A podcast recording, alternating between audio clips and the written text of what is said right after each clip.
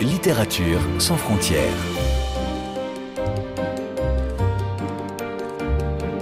Catherine Fruchon-Toussaint. Fanny Renard. Bonjour à toutes et à tous. Aujourd'hui, je vous invite à fêter un anniversaire et découvrir la plus diabolique des énigmes littéraires. En effet, à quelques heures près, le livre de poche, la marque qui a été inventée en février 1953, souffle donc actuellement ses 70 bougies. Petit, pas cher et toujours performant, ce format de réédition a révolutionné la lecture, démocratisant son accès au plus grand nombre. Une recette qui n'a eu de cesse de connaître un succès grandissant au fil des ans, puisqu'à ce jour, ce sont plus d'un milliard 200 millions d'exemplaires qui ont été vendus. Et pour célébrer cette réussite, le livre de poche propose un titre inédit, La mâchoire de Cain, un véritable puzzle, puisqu'il s'agit de reconstituer une enquête en remettant dans l'ordre un récit dont les pages ont été éditées exprès dans le désordre. Un mystère qui à ce jour n'a été résolu que par trois personnes au monde. Vous saurez tout dans un instant sur ce défi littéraire. Et pour nous parler de ce double événement, j'accueille donc la directrice générale du livre de poche, Béatrice Duval. Bonjour. Bonjour. Avec vous, nous allons revenir sur cette aventure éditoriale exceptionnelle, puisque si désormais le livre de poche fait partie de notre quotidien, il faut se souvenir qu'en 1953, Bien sûr, ce format existait aux États-Unis, en Allemagne, en Grande-Bretagne, mais il était inconnu chez nous. Et c'est bien Henri Philippaki, le premier qui a lancé l'idée. C'était en effet révolutionnaire pour l'édition française, selon vous, Béatrice Duval? Ah oui, tout à fait. C'était une idée totalement révolutionnaire. Jusqu'à ce moment-là, le livre était euh, publié que sous forme de grand format donc euh, pas forcément accessible au plus grand nombre, euh, un prix élevé et une diffusion relativement confidentielle. Donc ce que Henri Philippaki a compris et a mis en œuvre, c'était qu'il fallait euh, rendre accessible la littérature sous toutes ses formes au plus grand nombre par le format, par la diffusion et par le prix beaucoup plus bas. Deux francs, c'est ça à l'époque? Oui, exactement. Le prix d'un ticket de métro? Exactement. Et déjà, un tirage assez important, 60 euh, 000 exemplaires, et puis des titres euh, classiques qui avaient fait leur preuve en grand format. Oui. Oui, oui, le premier titre, c'était Königspark. Et, euh, de Pierre Benoît. De Pierre Benoît. Et après, il y a eu à la fois euh, Le Grand Maulne, à la fois des titres de Sartre, de Camus, euh, mais aussi de titres de Agi Cronin, qu'on a un peu oublié, mais qui était de la littérature populaire de qualité. Donc, dès le départ, la programmation était délibérément éclectique de façon à satisfaire au plus grand nombre de lecteurs. Ce Königsmark de Pierre Benoît, il se vend encore, Béatrice Duval? C'est pas forcément notre meilleure vente, mais il est toujours présent au catalogue. Il n'est pas épuisé donc. Non, pas du tout. Non, non, non, non. Il est continuellement euh, disponible. Parce qu'il y a sans doute aussi un effet collectionneur, non? Des gens qui recherchent les premiers titres édités par le livre de poche en 1953. Ah oui, je connais des gens qui les collectionnent du numéro 1 au numéro 100 et qui gardent religieusement euh, tous ces livres alignés dans leur bibliothèque. Il faut dire que les couvertures de l'époque étaient tellement extraordinaires dans quand on les revoit. Bah, elles ont un côté un peu. Euh, elles étaient, elles étaient euh, déclinées un peu comme des affiches de cinéma. Donc, on pourrait considérer de nos jours qu'elles étaient un peu criardes, mais enfin, elles voulaient aussi attirer l'œil, parce qu'il faut bien se rendre compte qu'à cette époque-là, les livres grand format étaient des livres sages, avec des couvertures unifiées sur des tons beige, blanc, ivoire. Donc, ces couvertures euh, illustrées avec des couleurs un peu, un peu vives, était, euh, était totalement révolutionnaire et, et attirait l'œil. Et donc maintenant, on les trouve, euh, on les trouve complètement euh, emblématiques et, et personnellement, je les trouve magnifiques, oui. Alors si on aurait dû se réjouir de, justement de cette remise en lumière euh, des classiques euh, que vous venez de citer, en plus dans cet habillage un peu plus attractif euh, que les couvertures initiales, néanmoins il y a eu des réticences dans le milieu littéraire français, à commencer par Jean-Paul Sartre, je crois. Oui, il y a toujours ce, cette réticence qui veut que la littérature reste l'apanage, la littérature avec un grand L reste l'apanage d'une sorte d'élite. Donc oui, il y a eu des réticences. Je pense que euh, les gens n'étaient peut-être pas forcément très confiants sur le, modèle économique. Euh, le côté technique aussi d'un livre petit comme oui. ça? Alors, il faut dire qu'au début, les livres au format poche n'étaient pas forcément de très très bonne qualité. Donc, ils étaient considérés comme jetables, entre guillemets, un peu comme, comme des magazines. Ils n'étaient pas très très bien assemblés, les pages pouvaient se détacher. Euh, il n'y avait pas vraiment une attention très très portée sur les finitions et sur le, bel objet. Après, au fur et à mesure du développement des techniques d'impression, on a vraiment réussi à monter, à améliorer la qualité du, format poche avec une lisibilité bien meilleure, avec euh, des livres qui, Dieu merci, ne, se décrochent, enfin ne se détachent plus et dont, dont les feuilles partent pas comme ça euh, au vent, et avec une attention toute particulière à la qualité du livre qui fait que le livre de poche se garde et bien évidemment ne se jette plus, enfin se jette si on veut, mais en tout cas est tout à fait euh, apte à se, garder aussi longtemps qu'on veut, ne jaunit plus, ne, la colle ne s'en va plus Enfin, c'est des livres euh, faits pour être gardés aussi. Et pour preuve euh, d'ailleurs de cette qualité euh, technique, le nouveau livre de le livre de Ken Follett qui paraît en livre de poche en ce début d'année, qui fait 920 pages. Mhm. Et le livre ne bougera pas. Ne bougera Vous pouvez l'acheter dans 10 ans, il sera exactement comme ça. Il a ce qu'on appelle un pantone métallisé, c'est-à-dire que le titre est, brillant. Euh, on peut faire de l'embossage, c'est-à-dire le titre en relief. Donc, euh, on attache un soin tout tout particulier euh, à la qualité des couvertures, à la qualité des visuels, mais aussi à la qualité d'impression. Donc, chaque livre est presque une... Un petit bijou. Un petit bijou, oui. Même Georges Simenon, à l'époque, qui était euh, dubitatif, euh, a dû s'incliner avec euh, donc la réédition de son roman Le chien jaune en livre de poche. Et là, ça a fait un tabac dans les années 60. Il avait laissé le livre de poche rééditer Le chien jaune un peu à titre d'essai un peu dubitatif sur ce que ça allait donner. Et du coup, il a été tellement convaincu par la, diffusion du chien jaune, le fait que du coup le livre soit accessible à des jeunes, euh, à tout un, lectorat qui l'aurait pas lu, que du coup, à, la suite de cet essai, il a décidé de, confier tous ses titres euh, au livre de poche, enfin au format poche. Mais alors, de fait, aujourd'hui, vous qui êtes à la tête euh, du livre de poche depuis quelques années, est-ce que vous avez les mêmes critères pour décider de publier tel ou tel titre Et quel est-il ce critère? Alors le critère, il n'y en a pas qu'un, il y en a plusieurs. Donc on est dans un premier temps tout à fait fidèle aux auteurs qu'on a déjà publiés. Donc on accompagne les auteurs sur la longueur, on est très attentif à leur nouvelle parution et on leur est fidèle.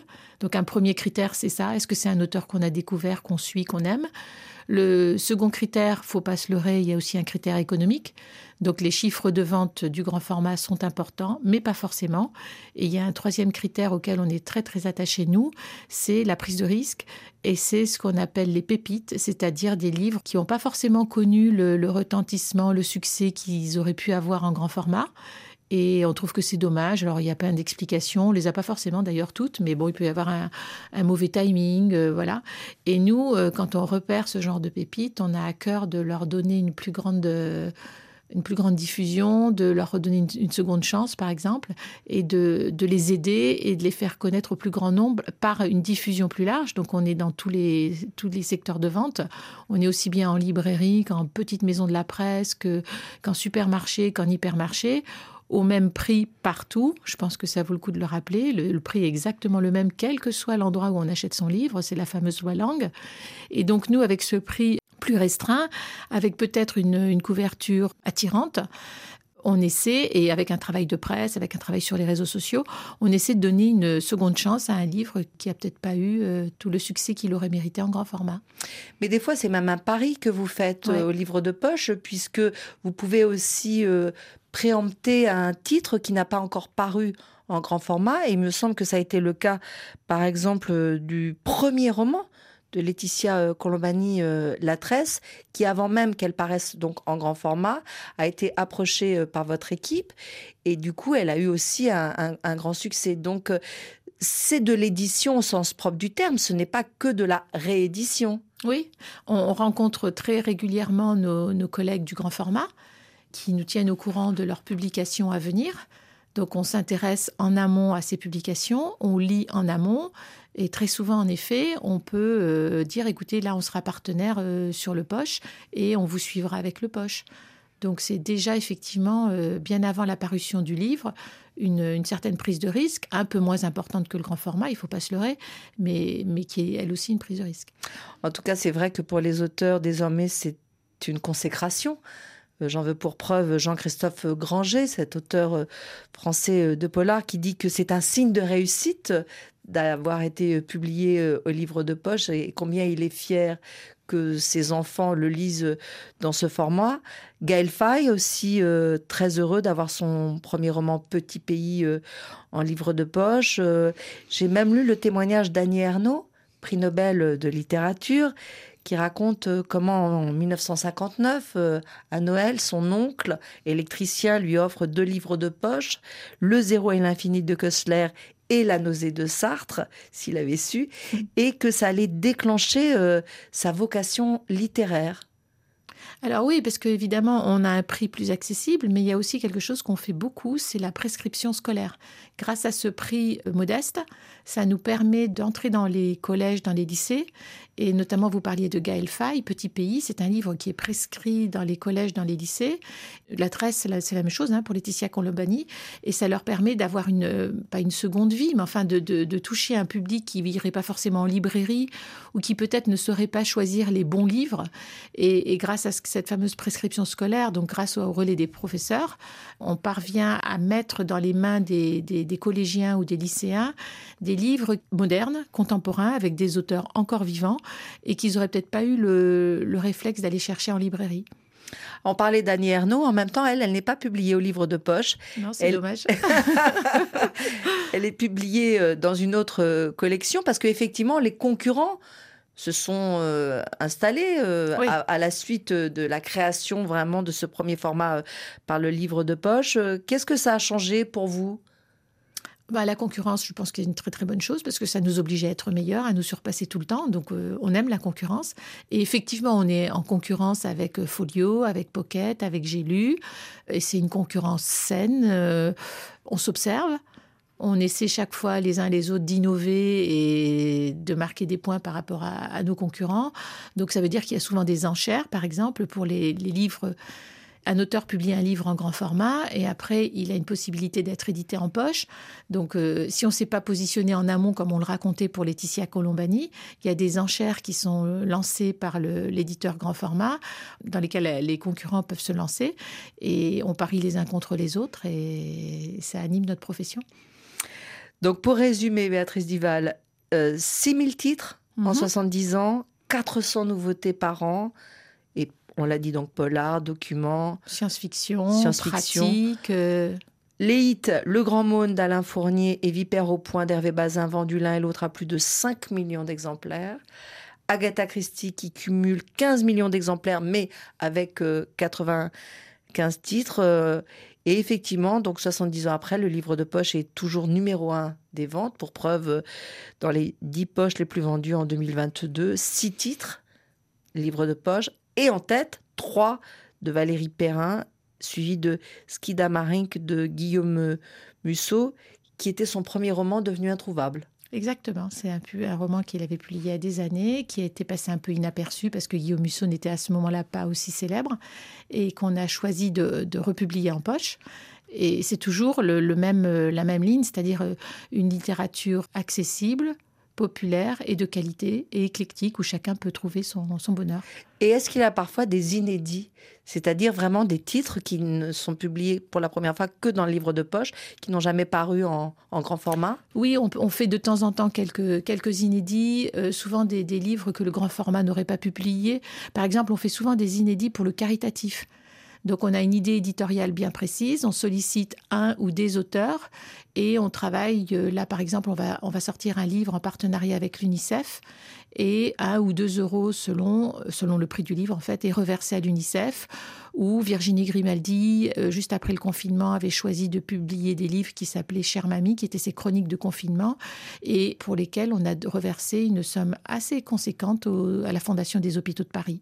Donc là, on fait des inédits justement dans le cadre du caritatif, euh, à partir soit d'un roman que l'auteur nous confie, soit d'une idée de nouvelle autour d'un thème que nous-mêmes on, initie. Alors, d'un inédit, on va parler euh, dans quelques instants avec vous, euh, Béatrice Duval, puisqu'il s'agit du livre que vous proposez précisément pour les 70 ans du livre de poche. Et en attendant, on fait une petite pause musicale.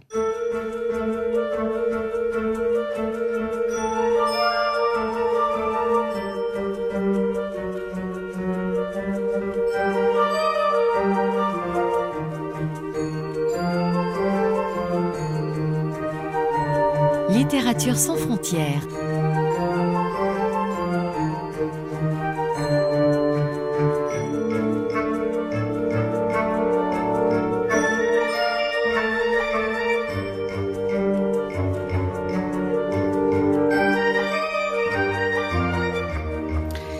Vous êtes bien à l'écoute de Littérature sans frontières sur RFI en compagnie aujourd'hui de Béatrice Duval, la directrice générale du livre de poche Marc qui fête ses 70 ans ce mois de février et qui pour cette occasion offre un cadeau non pas empoisonné à ses lectrices et lecteurs, quoique, en tout cas propose un véritable défi au grand public en publiant La mâchoire de Cain de Torquemada. Avant de nous expliquer en quoi ce titre, ce livre est diabolique, Commençons peut-être euh, par parler de cet auteur qui se cache derrière ce pseudonyme, Béatrice Duval? Alors, c'est un certain Édouard Power Matisse qui a vécu au siècle dernier et qui était euh, verbicruciste, c'est-à-dire qu'un verbicruciste, à l'opposé d'un cruciverbiste, est quelqu'un qui conçoit des mots croisés, alors que le cruciverbiste est celui qui les résout. Donc c'était un monsieur qui était fasciné par les puzzles en tout genre, les énigmes, les curiosités littéraires, et qui donc avait écrit ce puzzle littéraire qui consiste en un roman policier dans lequel il y a six cadavres, six meurtriers. Il a écrit ce livre qui est plein de références, de sens cachés, d'allusions, et il a mélangé les pages. Il y a 100 pages, il les a mélangées, et maintenant il faut retrouver le bon ordre des pages pour arriver à résoudre l'énigme, à savoir qui a tué qui, quand, comment, une sorte de cluedo littéraire en quelque sorte.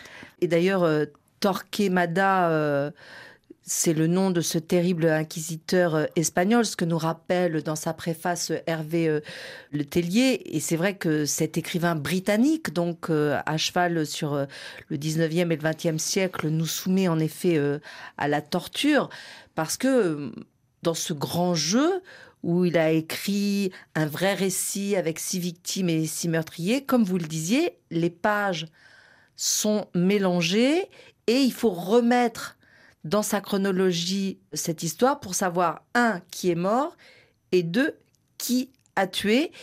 Et pour résoudre l'enquête, il faut donc découper les pages du livre, sacrilège, pour trouver le lien euh, d'une page à l'autre.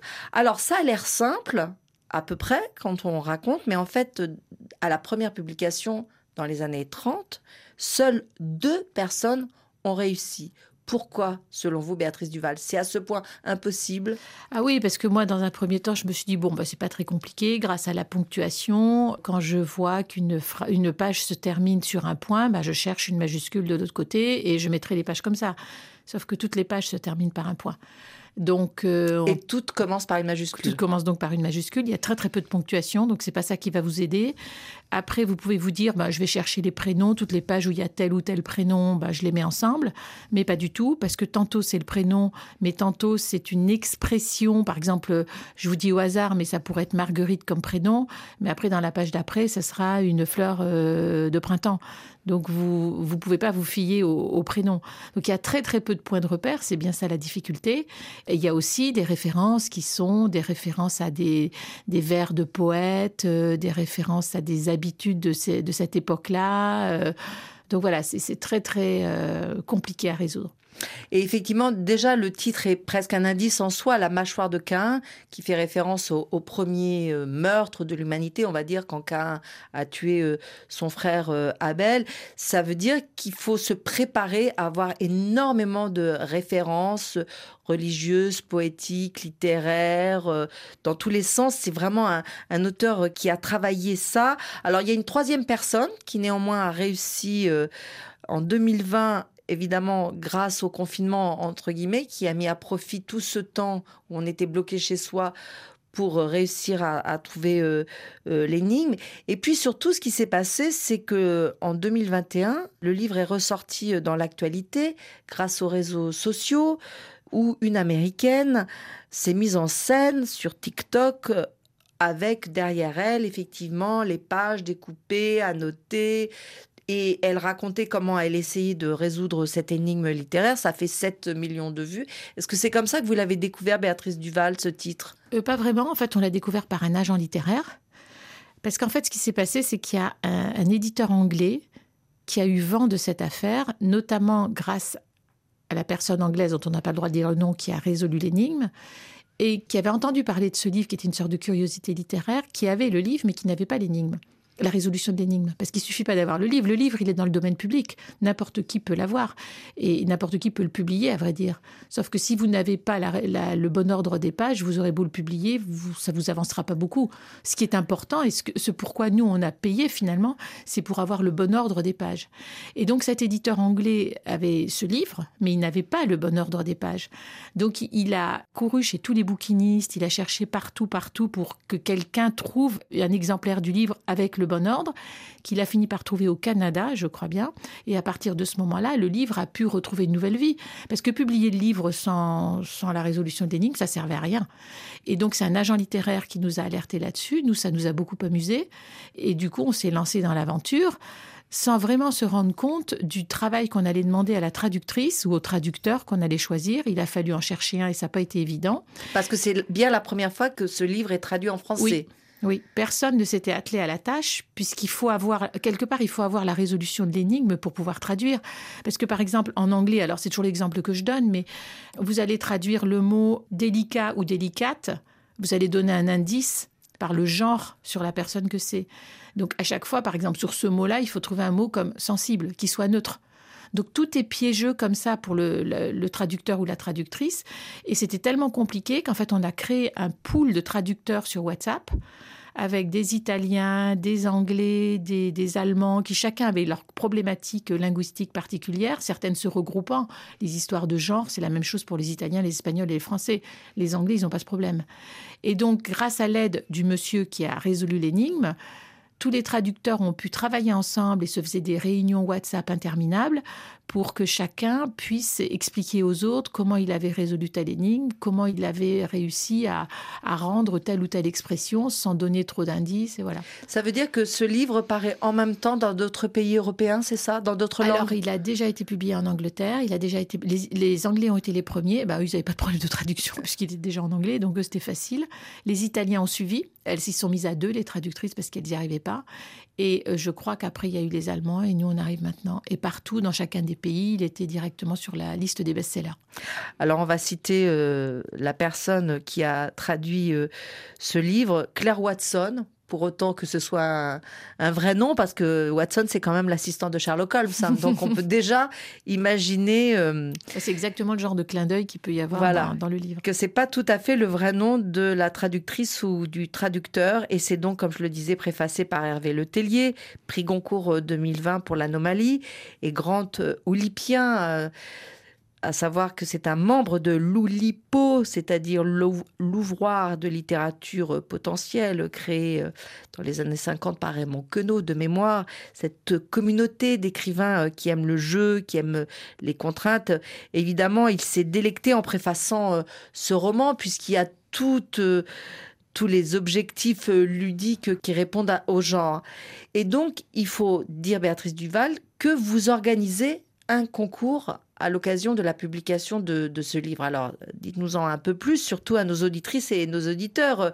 Comment, quelles récompenses, quelles contraintes aussi? Alors, le concours, il est très simple. Remettez le livre dans le bon ordre. Donc, effectivement, découpez-le, parce qu'il n'y a pas 36 solutions, il faut bien le découper.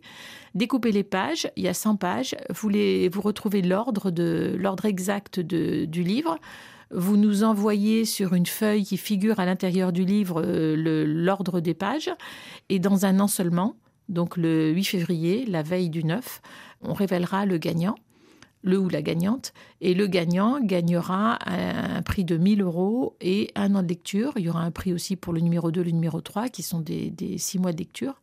Parce que l'idée de ce concours, c'était que si on laissait pas tout le monde jouer en temps et en heure, si on disait à Monsieur X 15 jours après qu'il avait gagné, il aura l'ordre des pages et ça neutralise complètement le concours. Donc il fallait évidemment qu'on le laisse courir pendant un an pour que chacun ait sa chance. Et par ailleurs, on fera signer un accord de confidentialité euh, à celui qui aura gagné pour que, évidemment, sur les réseaux sociaux, il ne divulgue pas l'ordre correct des pages puisque ça, ça priverait d'un grand plaisir euh, tous les joueurs potentiels. Donc c'est le premier qui trouve qui gagne, mais on ne connaîtra son nom que d'ici à un an. Exactement. Et si personne ne trouve on remet en jeu. vous avez essayé, vous, Béatrice Duval? Ah, j'ai voulu essayer.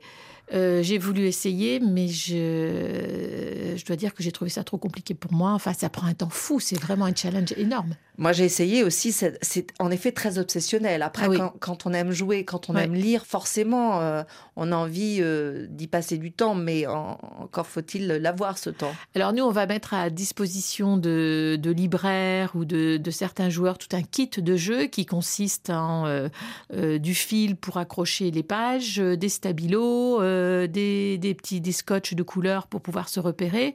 Parce que, comme on voit très bien sur la vidéo TikTok, c'est un peu la seule façon de faire. et ce qu'on imagine aussi, et pourquoi pas, c'est des groupes WhatsApp qui se constituent, où les uns les autres s'entraident. Avec là, j'ai compris que tel personnage était celui-là, puisque on retrouve une allusion dans telle ou telle page, et puis euh, que chacun y arrive comme ça. Euh. et Internet va être d'un grand secours, je pense, pour ce type de livre. Voilà, la nouvelle chasse au trésor est lancée grâce au livre de poche qui donc définitivement annonce la couleur. Cette année sera une année ludique. Mais il n'y a pas que la mâchoire de Cain, il y a aussi d'autres titres à venir. Je pense au roman de Mohamed Bougarsar, le, prix Goncourt. Qu'est-ce que vous nous annoncez encore sur cette belle année d'anniversaire, Béatrice Duval? On poursuit euh, le travail avec Pierre Lemaître qui nous donne le format poche du grand monde, donc la, suite de son, de son entreprise extraordinaire euh, de travail à la, à la Balzac tout simplement. On retrouve évidemment Virginie Grimaldi et euh, Mélissa d'Acosta tout au long de l'année. On aura aussi d'excellents romans policiers avec Jean-Christophe Granger, comme on en parlait, Ken Follett, qu'on a déjà publié, et puis euh, des petites trouvailles. On a un livre japonais qui fait notre bonheur qu'on a publié en septembre, qui s'appelle Tant que le café euh, sera chaud, qu'on a déjà publié en septembre l'année dernière, mais on publie un nouvel épisode de cette série-là en septembre prochain. Donc là aussi, c'est un petit clin d'œil à autre chose, euh, un livre qui a connu un beau succès en, grand format, mais qu'on compte démultiplier bien évidemment grâce au format poche et grâce à cette espèce de phénomène de série qu'on va initier. Aujourd'hui, le prix est un peu plus élevé qu'un ticket de métro, mais reste néanmoins en deçà, évidemment, euh, des grands formats. Est-ce que pour autant le livre de poche s'exporte mieux que les livres de grand format euh, sur, euh, je pense à nos auditeurs et nos auditrices du continent africain peut-être?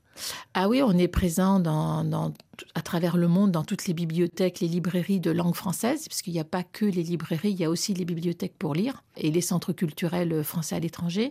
Donc, euh, donc oui, le livre de poche est partout à travers le monde. On est très présent évidemment en Belgique, en Suisse, au Luxembourg et au Québec mais, mais aussi au Liban, euh, dans les pays euh, d'Afrique francophone euh, et à travers tout le monde en général. Et ça, grâce à son petit format et à son petit prix, ça aide la circulation du livre dans le monde. Oui, tout à fait. Merci beaucoup Béatrice Duval d'être venue nous parler des 70 ans du livre de poche à qui on fête donc un, un très bon anniversaire. Merci à vous. Littérature sans frontières. Catherine Fruchon-Toussaint, Fanny Renard. Vous pouvez réécouter cette émission sur le site rfi.fr en cliquant sur l'onglet Podcast. Et pour ne manquer aucun numéro de votre magazine, vous pouvez vous abonner à Littérature sans frontières dans votre application préférée et nous laisser un commentaire.